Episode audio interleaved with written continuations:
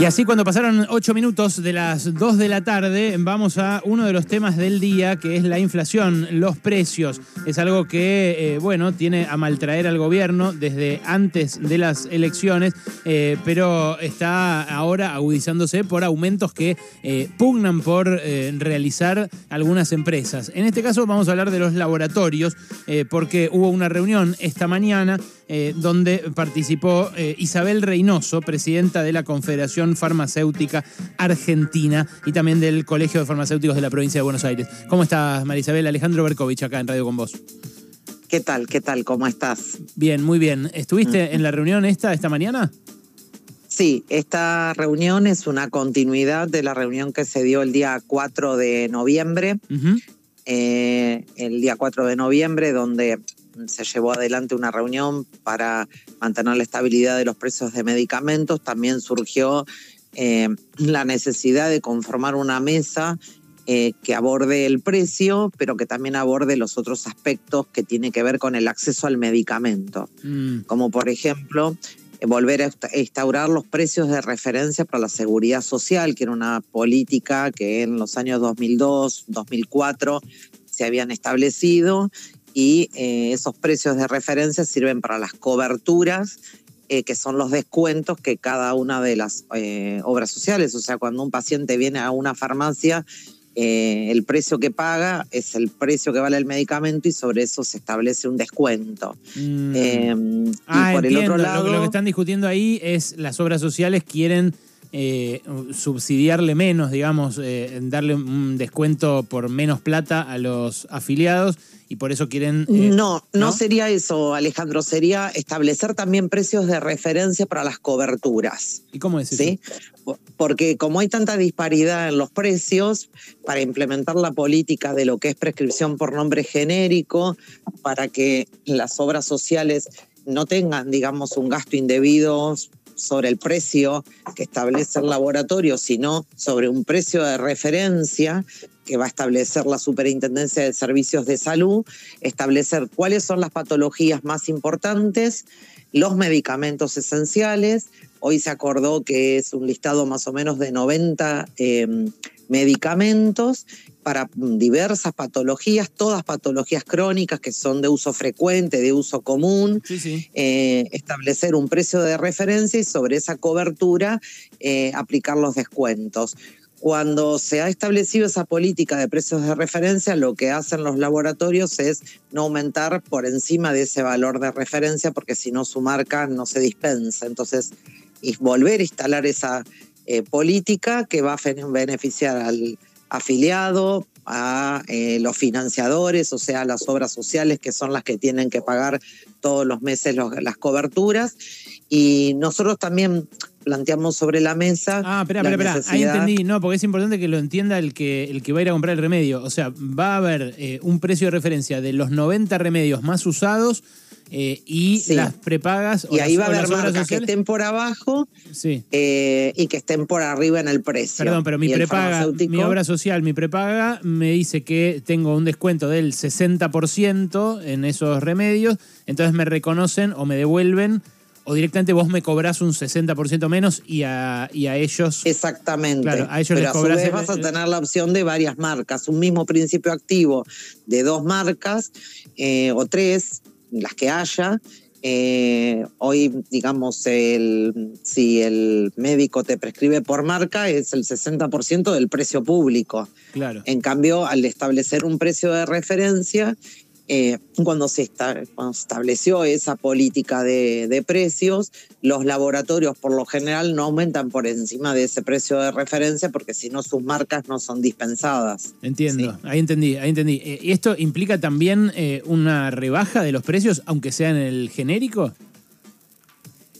por eso sobre eso se aplican las coberturas y también lo que se habló es de mm, la población que hoy perdió el trabajo y que no tiene cobertura, o sea que antes la tenía o que se pagaba una prepaga y ahora no se la puede pagar, así que se decidió poder establecer algún plan para la población que hoy no tiene cobertura y por el otro lado restaurar fuertemente lo que es la ley por prescripción por nombre genérico para bueno generar una competencia en las diferentes marcas de los laboratorios. Esos fueron como las tres ejes de, la reunión. El de, el de, que se vuelva a, insistir con la receta por nombre genérico, que es una cuestión de difusión nada más o hay alguna ley que cambiar?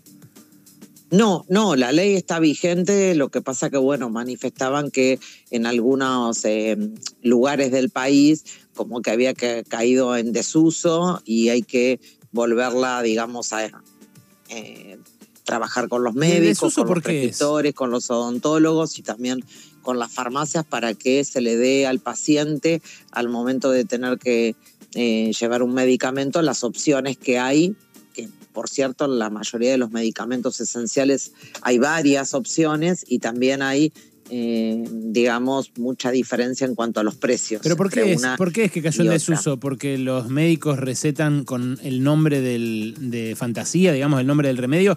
¿Porque el laboratorio los induce a hacerlo? ¿Porque los invita a congresos? ¿Porque les da plata? ¿Por algo así?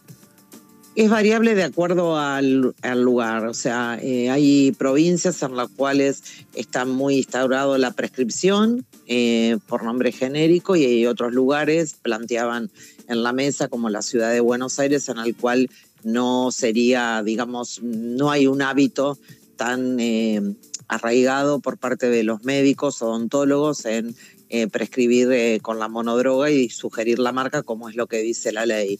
Así que se el ministerio planteó hacer una campaña de difusión masiva debido a que la ley es del año 2002 y hay pacientes de una franja etaria, los adultos mayores sobre todo, que en ese momento no consumían medicamentos y que hoy sí lo hacen para que el paciente tenga las opciones. Otra cuestión importante es que se acordó ya en la reunión anterior y hoy se corroboró que todos los laboratorios tienen que cargar los precios en lo que es el Bademecum eh, Nacional de Medicamentos que está en el ADMAT. Esto ya, digamos, lo hicieron, si bien el compromiso fue de hacerlo a partir del 8 de noviembre que empezó el programa de estabilidad de precios. Eh, bueno, eh, la consulta hacia las cámaras por parte del ministerio si habían tenido alguna dificultad y todos asintieron que estaban cargados los precios para empezar también con un sistema que sea transparente, que el afiliado, la persona pueda saber eh, cuánto vale, digamos, eh, el principio activo o la marca comercial o el principio activo y con su marca respectiva y que todos tengamos los mismos números al momento de poder llevar adelante alguna política, porque lo que sí sucedió en la reunión anterior es que cada uno tenía datos sesgados. Entonces, si no hay una apuesta en común y se, digamos, se transparenta y se blanquea eh, el, digamos, los precios en una página que sea común, bueno, esto, digamos, ya se, se cumplimentó y se corroboró por parte del ministerio y, eh, para empezar a, digamos, a discutir sobre los mismos números, porque si no uno dice, no, aumentó el 35, el otro no aumentó el 40 y es una discusión, eh, digamos, que no nos lleva a nada. Isabel, Acá lo que nosotros... Sí. La última, eh, ahí hubo un acuerdo en su momento que, bueno, fue fue antes de las elecciones y muchos consideraron que era ahí, era por el, la urgencia de lo electoral, eh, pero donde eh, acordaron retraer los valores al primero de noviembre eh, y además de eso mantenerlos congelados hasta el 7 de enero. ¿Eso ha, sido vulnerado? ¿Está en la mesa de discusión un pedido de aumento por parte de los laboratorios o está ahí firme? No, eso se sigue cumpliendo para los medicamentos que son venta bajo receta. Eso es muy importante decirlo, es para todos los ah. medicamentos, no hay una canasta, no, no se hizo una canasta, sino que se pusieron todos los medicamentos, pero los que son venta bajo prescripción médica. ¿sí? Mm. No incluye los medicamentos sin receta médica. Esto para aclararlo. Eh, ¿Y eso están aumentando? se vienen manteniendo en forma estable. ¿Los de venta libre están aumentando o van a aumentar, crees vos?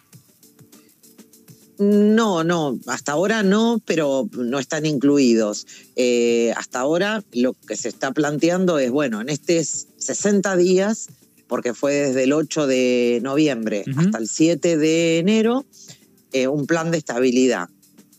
por el formador de precio que es el laboratorio fabricante. Y en el mientras tanto, realizar estas mesas de trabajo, vuelvo a decir, como para llevar adelante una política integral de acceso al medicamento, que tiene que ver con el precio, pero que también tiene que ver con las coberturas, con los vademecum que tienen las obras sociales, porque si a vos te mantienen el precio estable, pero los productos que vos necesitas eh, como paciente no los tenés cubiertos por la seguridad social, de nada te sirve. Entonces, como para abordar una política integral, eh, y esta es la primera reunión, eh, la segunda vendría a ser, y se va a convocar a otras reuniones de acá hasta el 7 de enero como para mantener una política estable de acceso al medicamento, no que sea una cuestión de dos meses y después en enero tengamos el mismo problema. Entiendo. Isabel, gracias eh, por este rato. Un beso. No, gracias a vos. Buenas tardes.